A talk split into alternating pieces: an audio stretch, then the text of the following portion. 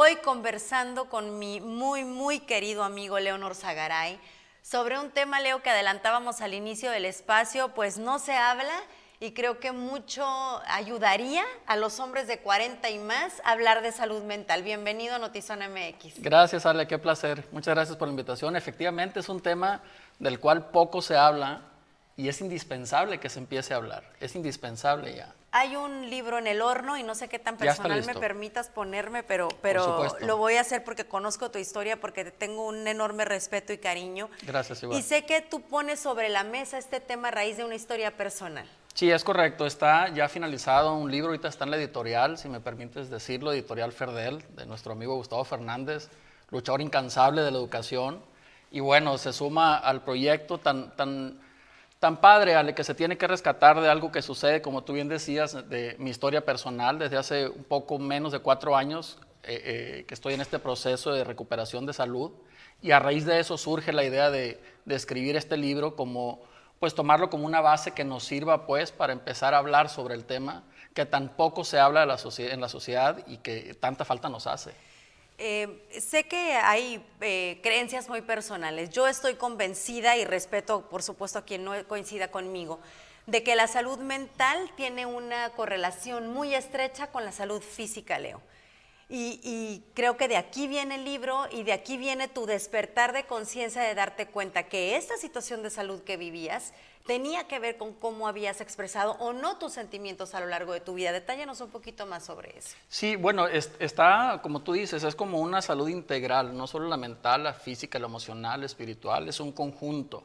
Pero nosotros por costumbre, el género masculino por costumbre en nuestro país, y bueno, en, toda Latinoamérica, porque los resultados o los datos son casi iguales o muy similares, no hablamos de nuestras emociones. Así nos educaron, así nos han educado desde generaciones tras generaciones en donde un hombre pierde virilidad o pierde autoridad si se muestra un poco frágil, si muestra un poco las emociones.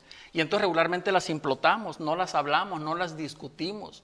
Ustedes quizás en una reunión y que está muy padre, pues empiezan a hablar de sus problemas, de sus emociones. Nosotros regularmente no, nos los guardamos, nos los callamos. El problema con eso, Ale, es que los vamos implotando, los vamos guardando y de repente cuando explota, bueno, los resultados no son muy agradables. Leo, háblame específicamente de tu experiencia, háblame de tu diagnóstico de cáncer y en qué momento tú te das cuenta de la correlación tan estrecha con tus sentimientos o lo que por años pudiste guardar. Fíjate, el cáncer de colon, te comento, es uno de los cánceres más asintomáticos que hay. Yo nunca, cáncer de colon es lo que padezco, estoy diagnosticado en marzo del 2018 y nunca he sentido ninguna incomodidad o dolor físico sobre ello. Y justamente como los hombres no tenemos una cultura de prevención, Ale, pues no vamos al doctor. El cáncer de colon a ser tan asintomático y según, según la ciencia dice que más o menos para que se explote el cáncer, para que entonces digas, ay canijo, tengo que ir al doctor porque me duele mucho, pasa un promedio de 10 a 12 años para que explote. Y entonces, eh, irregularmente el 90% de los hombres que lo padecen o que son diagnosticados tienen más de 50 años. Entonces, haciendo una matemática simple, pues a partir de los 40 se empieza a gestar. es a partir de ahí donde nos tenemos que empezar a revisar. ¿no? Ahí me lo detectaron a los 46, justamente en la primera fase posible detectable, Ale. De hecho, en Estados Unidos le llaman pre-cancer, ni siquiera llega a cáncer como tal, es la primera fase posible detectable. Y esto es lo que me lleva entonces, Ale, cuando recibo el diagnóstico, que es súper fuerte la noticia, no sabía nada, nadie sabe nada, empiezo a investigar, empiezo a indagar y bueno, las estadísticas son horrorosas. La OMS indica que es el cáncer de mayor crecimiento a nivel mundial, pero nadie habla de ello. Tenemos un mes, y está increíble, el mes de octubre, 19 para ser exactos, que es el Día Mundial del Cáncer de Mama, que actualmente, bueno, pues las compañías y las empresas nos volcamos en empezar a promover la prevención de la salud de ustedes y está fantástico. Hay que hacerlo para los hombres ahora. Nadie habla, las empresas, yo invito a las empresas, hoy día tengo un par de empresas que se están adjuntando conmigo a este proyecto, eh, porque necesitamos empezar a hablar de ellos, gobiernos, asociaciones civiles, sociedad civil, particulares, ustedes comunicadores, hay que empezar a hablar de ello. Leo, en este proceso te das cuenta un día de esta relación, porque sé que has seguido puntualmente tus tratamientos, que ha sido complejo, el cierre de la frontera, algunos te los aplicaban en Estados Unidos. Al final del día es sí, me van a inyectar, me van a dar medicamento, pero el trabajo es interno. ¿En qué momento, qué hace que te haga este clic de que el trabajo es más allá del medicamento tomado? Cuando yo recibo los resultados, Ale, me dice el doctor, te los voy a dejar aquí, regreso en un ratito, léelos, tranquilo, todavía no me decía si tenía o no tenía, pero necesito que estés tranquilo, necesitas estar con tus emociones tranquilas. Ah, pues padrísimo, no sé cómo se logra, pues recibes eso con las dos flechitas que están en positivo y bueno, lo tranquilo no, no lo encuentras por ningún lado. Conforme iban pasando los tratamientos, mis tratamientos son radioterapia, no son quimioterapia, muy dolorosos, por cierto, pero conforme iba avanzando en tratamientos y yo iba investigando, me doy cuenta que se refería a mi doctor, esa relación íntima entre ajustar las emociones para que entonces puedas llevar un proceso adecuado. Y te voy a poner un ejemplo súper rapidito porque se ejemplifica, valga la redundancia, muy rápido. Si tú vas en un momento por un callejón oscuro y traes un malete, un maletín lleno de dinero, y al fondo ves a una silueta con una pistola, tú no piensas, tú no analizas, simplemente reaccionas. En ese momento de miedo, de pánico, hay un choque neuronal. Ay, canijo, hay un choque neuronal. Ese choque neuronal hace que nosotros despidamos un químico que se llama cortisol. El cortisol es un ambiente natural para las células. Así de simple, tenemos que estar equilibrados para que nuestras células empiecen a optimizar el tratamiento que recibamos.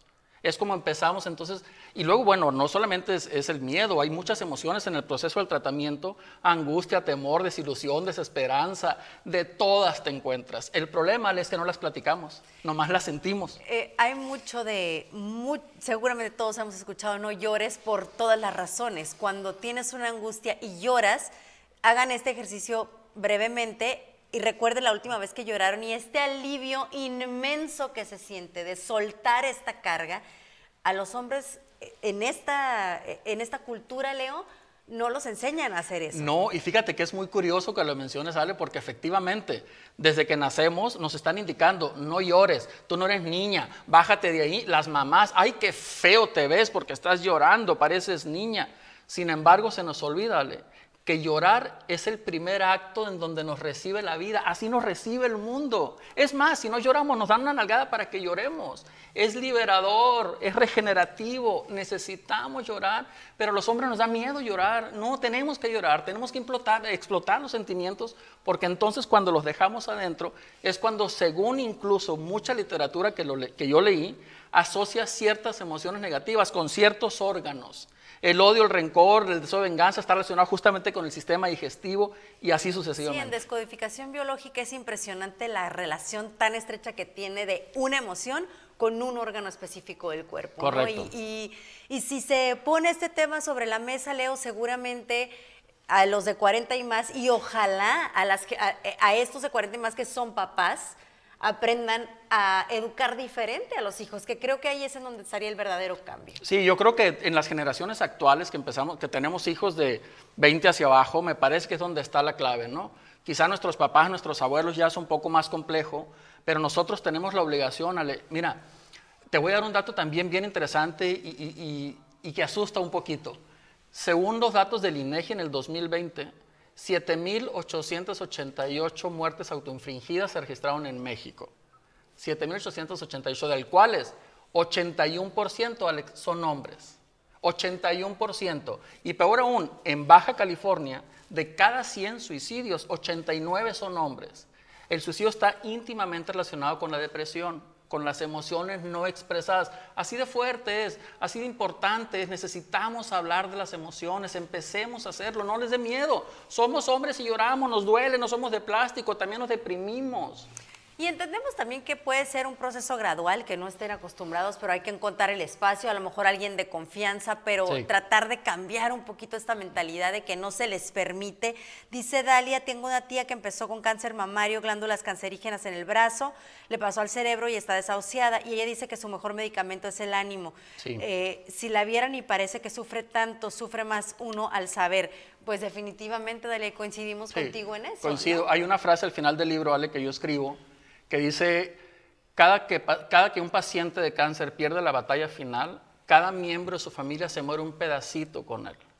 Cuando yo hablo de eh, rescatar a los hombres de más de 40 años para empezar a hablar de emociones y ayudarlos quizás en el proceso de una sanación, hablo de rescatar una familia completa. Cuando hay un paciente de cáncer en casa, todos están enfermos, todos, pero nadie lo habla, Ale. Y entonces poco se resuelve. Seguramente conocerás más de una historia en donde después de un proceso se terminan divorciando, ¿no? O, una muerte inesperada de un hijo y al final, porque no se habla en el proceso, pero nadie nos dice cómo hacerlo. E, es, necesario que se hable, que, que empecemos a hacer campañas como las que ustedes hacen de prevención, que está padrísimo entonces es indispensable que se empiece a hacer ya también para los hombres. Leo, ¿cuándo va a poder ver la luz este libro y cuándo lo podremos tener aquí en Notizón MX? Pues espero que, pronto ya, déjame le pico las costillas a Gustavo, estamos haciendo por ahí ya el proceso de, edición, de corrección de estilo, tú sabes que yo no soy escritor formativo como tal, eh, entonces está haciéndose la corrección de estilo, yo le calculo que entrando el año por ahí, no, sé, no tendría una fecha exacta, pero el 31 de marzo es el Día Mundial del Cáncer de Colon, entonces me encantaría quizás de este, poder apresurarnos un poco, ¿no? Leo, yo te admiro muchísimo y conozco tu, tu trabajo realmente como eh, en el área comercial de medios de comunicación y veo que hoy esta experiencia personal te hace voltear un poquito más hacia los demás y decir, sí le cambio el giro para que se toque este tema, para que se aborde este tema. En Notizón MX son muy breves las entrevistas, pero creo que esto es definitivamente algo que se debe explorar un poquito más en zona contexto con Pablo Barragán. Sí, sí, sí, me encantaría, con mucho gusto. Y, aprovecho el espacio, Ale, si me lo permites. Por supuesto. Invitar a empresas que, se quieran juntar hoy día. Eh, también quiero agradecer eh, mucho a a una empresa que está también ayudándonos un poco con esta recuperación integral, de salud integral, no solo antes me decía ella, Elvira Campos, un, saludo, Elvira, un abrazo, eh, de Italo Wellness Spa, que está muy cerca, que están increíbles. Y ella me habla de una salud integral, pues, ¿no? Entonces ellos están aportando un poco para enseñarles a los hombres que estamos atravesando por este proceso que también la salud física ayuda, que también es un proceso, es una correlación interior que tenemos que hacer. Entonces, gracias Elvira y espero que más empresas pronto se, adjunten con nosotros y nos ayuden a divulgar estos mensajes. Y ojalá Leo, y lo platicaba el viernes que platiqué con la coach Nancy Vega también de, eh, estaba haciendo un taller para visualizar un año fabuloso 2022, ¿no? Y decíamos eh, si alguien te escucha, si alguien te ve, a lo mejor es porque este es tu momento. Entonces, hombres, pues no se esperen a padecer algo para que cambiar el chip, ¿no? Piensen un poquito que la salud emocional, eh, sobre todo a los 40 y más, como dice Leo, es algo primordial para tener una mejor salud física. Sí, es correcto. Yo les aconsejo que, de entrada lo platiquen.